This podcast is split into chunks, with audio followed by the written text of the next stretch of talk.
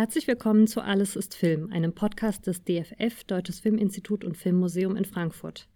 Im Kino des DFF sind regelmäßig Filmschaffende zu Gast, live oder zugeschaltet. Am 25. August 2021 war Roland Emmerichs Film The Day After Tomorrow zu sehen, begleitend zur Ausstellung Katastrophe, was kommt nach dem Ende.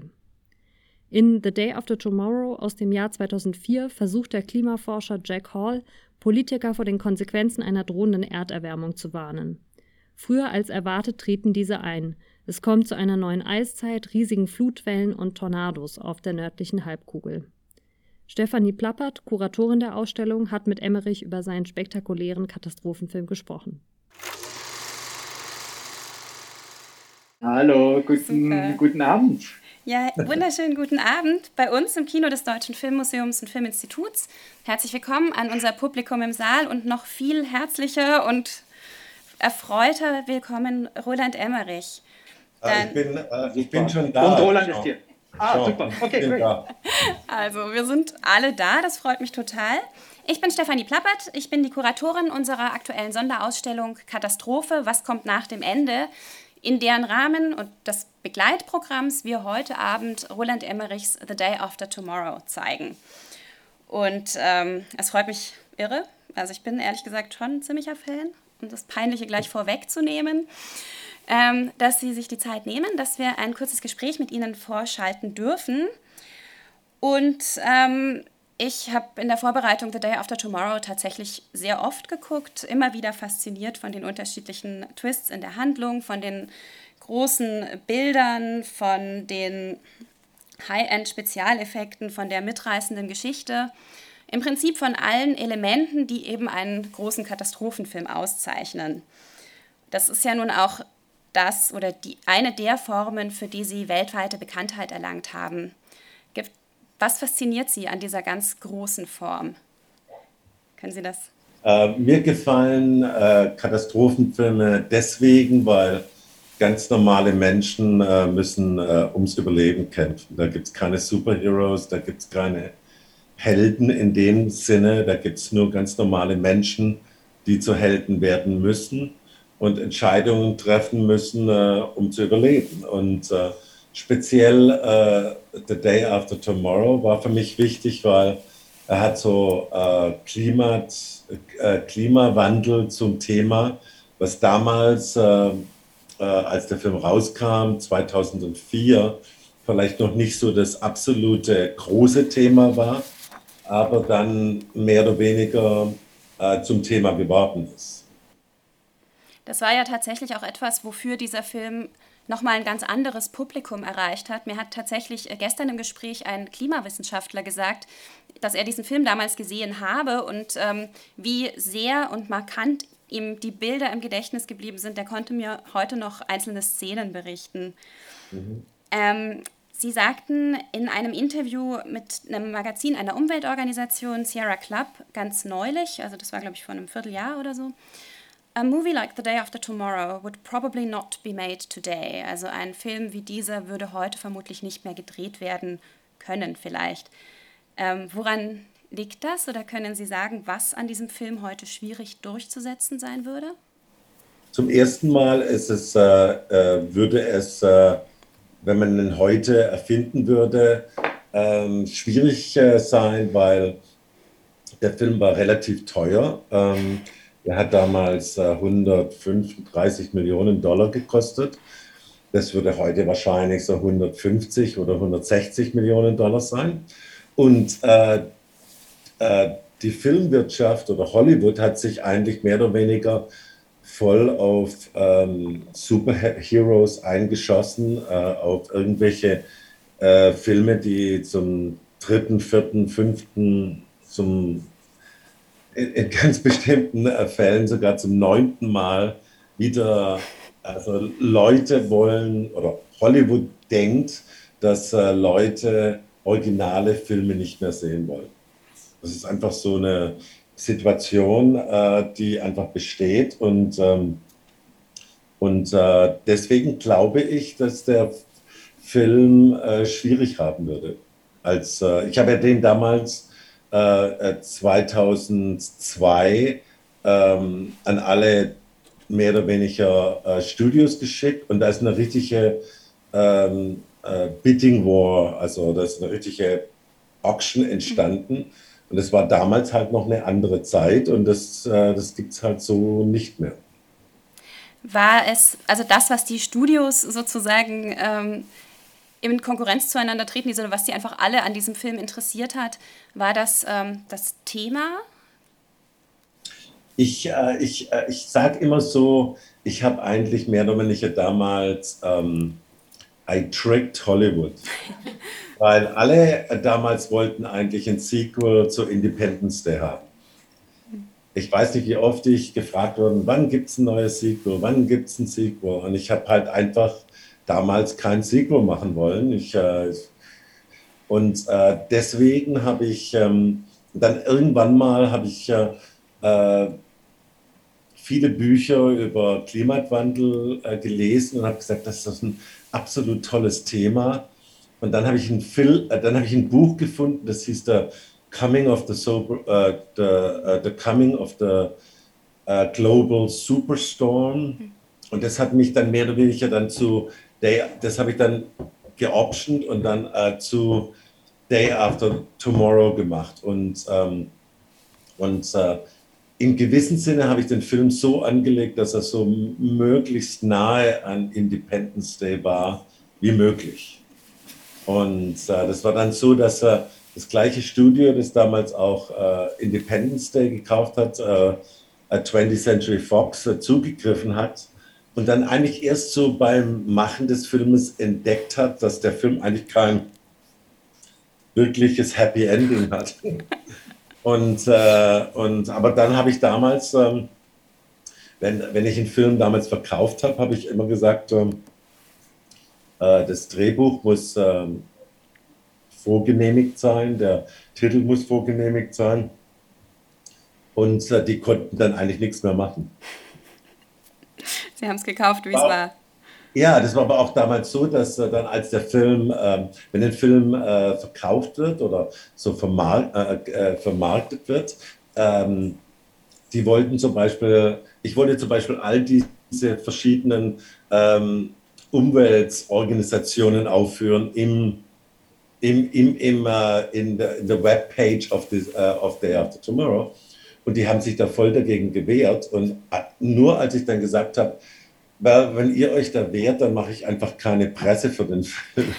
haben sie sich dann bereit erklärt, halt diese äh, Firmen auf, also diese ganzen Organisationen aufzuführen. Und dann so zehn Jahre später habe ich einen der, der, des, äh, der Chefs von, ähm, von, äh, äh von, äh, äh, von 20, 20th Century Fox getroffen und er hat sich dann so gebrüstet, dass wir zusammen äh, die Welt verändert haben, weil wir die Welt auf, äh, auf das auf Klimawandel äh, aufmerksam gemacht hat. Und das war so ein bisschen so für mich fast schon so absurd, weil ich habe damals so, so stark kämpfen müssen dafür. Das ist ironisch tatsächlich, aber umso besser, wenn Sie ihn quasi im Rückblick zumindest überzeugt hatten, dass auch er seinen Beitrag geliefert hat. Genau, genau, genau. Ähm, Sie sind einer der wenigen Regisseure, die in Hollywood tatsächlich ähm, immer Final Cut haben, also die letzte Entscheidung über ihre eigenen Filme. Wie war das damals? Also Sie sagten jetzt schon, Sie hatten mit Widerständen zu kämpfen bei The Day After Tomorrow. Es heißt, es musste in diesem Fall von Ihnen auch das letzte Wort gesprochen werden. Gab es konkrete Fälle, können Sie die teilen, wo es sozusagen ja. Widerstände zu bekämpfen galt? Meistens, äh, meistens äh, ist es äh, ohnehin äh, so mehr oder weniger Teamwork mit dem Studio zusammen den besten Film herzustellen. Aber manchmal muss man dann auch auf, äh, äh darauf bestehen, dass der Film nicht verändert wird. Das ist äh, bei, zum Beispiel bei Day After Tomorrow ganz extrem gewesen, mhm. weil natürlich das äh, Umweltthema damals nicht so unbedingt Hollywood war. Ähm, aber über die Jahre ist es eigentlich immer relativ äh, gut ähm, über die Bühne gelaufen, weil äh, heutzutage mache ich mehr oder weniger Filme, die ich selber produziere. Ähm, ich bin mehr oder weniger selber das Studio. Und es sind auch, also mein neuer Film, der ist auch äh, 140 Millionen. ungefähr und äh, da habe ich das volle Recht äh, zu machen, was ich will. Ich muss natürlich äh, mich schon ein bisschen äh, einschränken. Also Länge ist immer so eine große Frage, wie lang ein Film sein kann. Aber meistens ähm, ähm, ein Film wird immer zwei oder drei oder viermal getestet. Und äh, dadurch äh, kriegt man schon so ein bisschen mit, was die Zuschauer wollen. Aber da muss man aber auch äh, manchmal dann für den Film sich stark machen, dass der Film halt nicht äh, so mehr oder weniger dem Publikum zugerecht äh, äh, geschnitten wird. Und das ist eigentlich jedes Mal so ein bisschen so ähm, eine Diskussion, aber meistens äh, gewinnt man die als, als Filmemacher. Wenn Sie sagen, ähm, Sie hatten sozusagen zu kämpfen mit dem Studio oder Sie hatten da zumindest Diskussionen über das, was und wie dieser Film aussehen soll. Ähm, wie liefen denn dann die Testscreenings? Also was waren sozusagen die Reaktionen des äh, ersten Publikums? Ja, das ist äh, bei, bei all meinen Filmen meistens so, dass das Publikum mich rettet.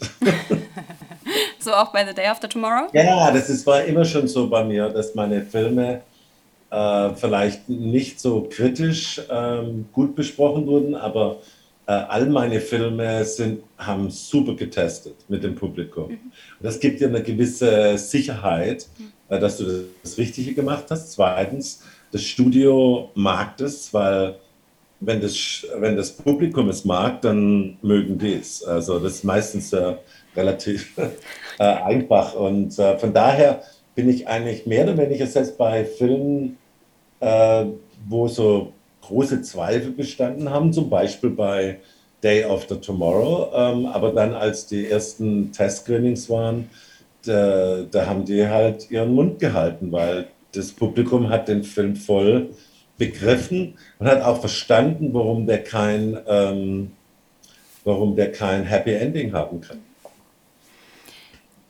Das, ähm, also sozusagen, man hat ja fast den Eindruck, dass sie mit den Charakteren, also es sind ja vor allem äh, junge Leute, die da im Mittelpunkt dieser Handlung stehen. Und ähm, das, also eine von denen sagt ja auch an einer Stelle, angesichts dieser unvorstellbaren Zerstörungskraft, die dieser klimatische Wandel im Film erfolgt oder mit sich bringt. Ähm, alles, wofür ich äh, je gearbeitet habe, ist eine Zukunft, die es jetzt nicht mehr gibt. Ist für Sie dieser Film auch so eine Art persönliches Anliegen gewesen? War das auch eine Message, die Sie transportieren wollten? Ja, absolut, weil ich habe das damals gesehen, dass äh, wenn wir als äh, Menschen so weitermachen, dann haben wir irgendwann mal keinen Platz auf dieser Erde mehr, weil die Erde dann einfach uns äh, tötet. Hm. Und, äh, und, das denke ich immer noch.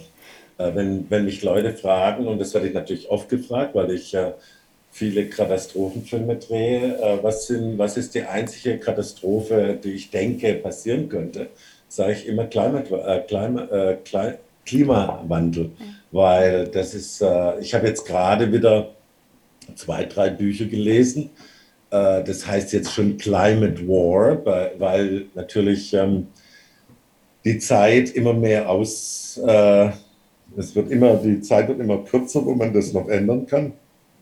Und viele Leute sagen ja, dass das äh, eigentlich vielleicht schon mehr oder weniger zu spät ist, irgendwas zu ändern. Und äh, ich glaube, das wird das größte Problem für die jungen Menschen heute. Äh, da werden die viel damit kämpfen müssen.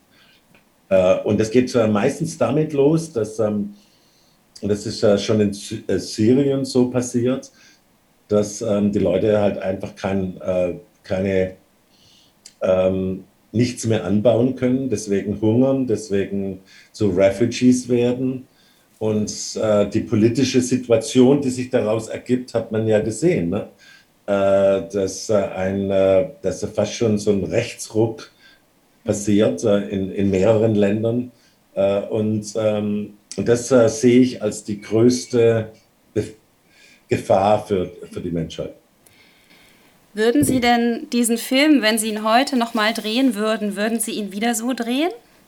Ja, glaube ich schon, ja.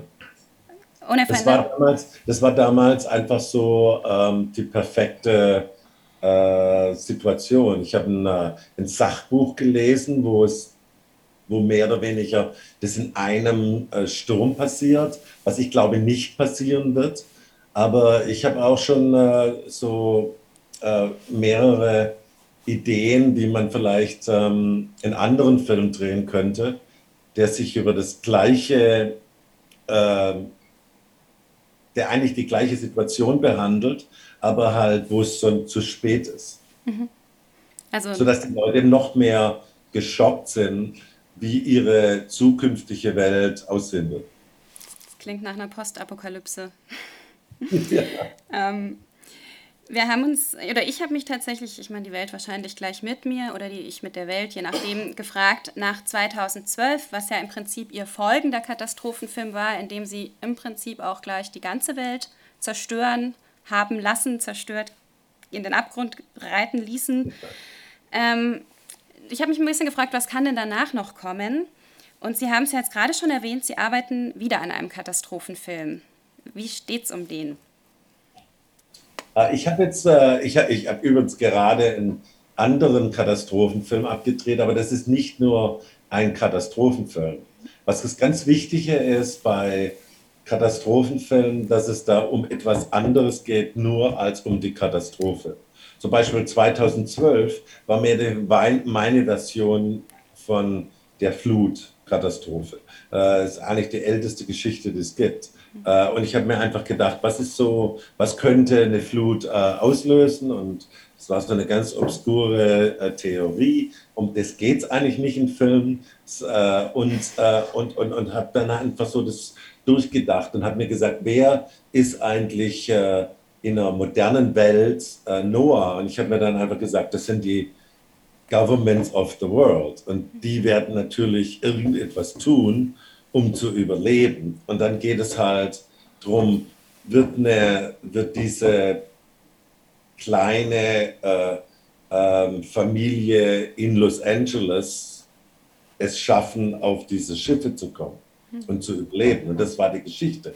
Und, äh, und mein neuester Film äh, heißt Moonfall.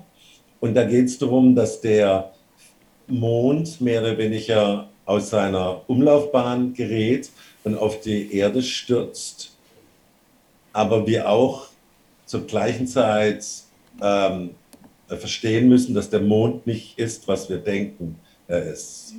Äh, und das war zum Beispiel, äh, das, alle, alle meine Filme werden äh, meistens von Literatur äh, mehr oder weniger initiiert. Und ich habe ein, hab ein Buch gelesen, das heißt Who Built the Moon? Also wer hat den Mond gebaut. Das hat mich so äh, überrascht und, und so, äh, da habe ich mich so lange damit beschäftigt, dass ich dann halt einen Film drüber gemacht habe. Wann kommt denn der in die Kinos?